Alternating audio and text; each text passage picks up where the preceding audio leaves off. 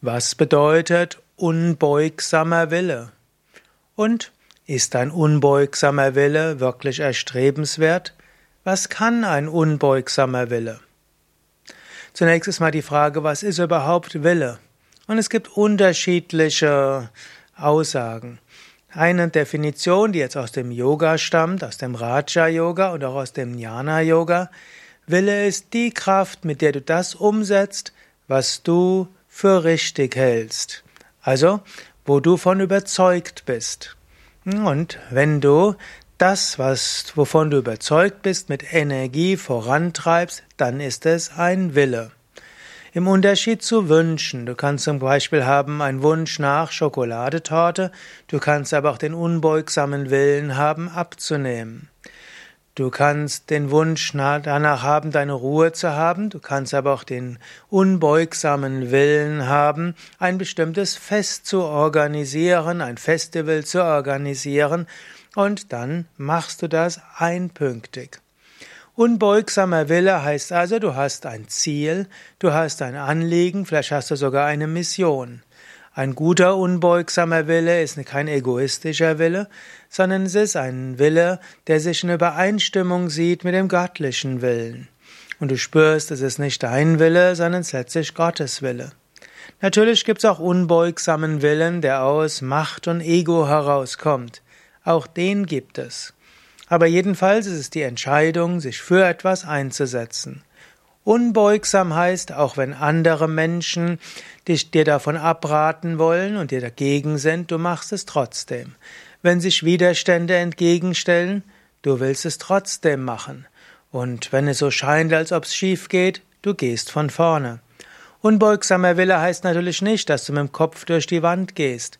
Unbeugsamer Wille kann auch heißen, mal einen Schritt zurückgehen und mal schauen, Manchmal heißt es etwas innehalten.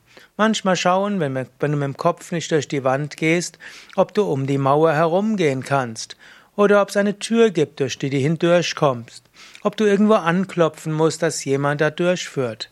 Unbeugsamer Wille heißt auch, kreativ zu sein für die gute Sache oder das, was du für richtig hältst. So kannst du auch überlegen, gibt es irgendetwas, was dir so am Herzen liegt, dass du dort wirklich eine Inspiration, einen Willen spürst, um dorthin zu kommen. Nicht jeder hat diesen unbeugsamen Willen und nicht jeder braucht diesen unbeugsamen Willen. Du könntest auch einfach überlegen in jedem Moment, was will Gott von mir? Was soll ich tun? Was ist meine Aufgabe? Wie kann ich das größtmögliche Gute bewirken? Wie kann ich so wenig Schmerz wie möglich bewirken? Statt diesen große Mission zu haben, die du mit unbeugsamem Willenskraft verfolgst, kannst du auch im Moment leben. Weder ist das eine besser noch das andere. Es braucht Menschen, die eine große Inspiration haben und diese mit unbeugsamem Willen vorantreiben. Und es braucht auch Menschen, die den Moment genießen, den Moment kleinere Schönheiten geben.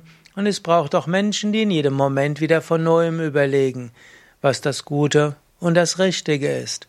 Aber vielleicht haben sie den abstrakten, unbeugsamen Willen, sich immer um das Richtige zu bemühen, immer um das Ethische sich zu bemühen und das Gute für andere zu wollen.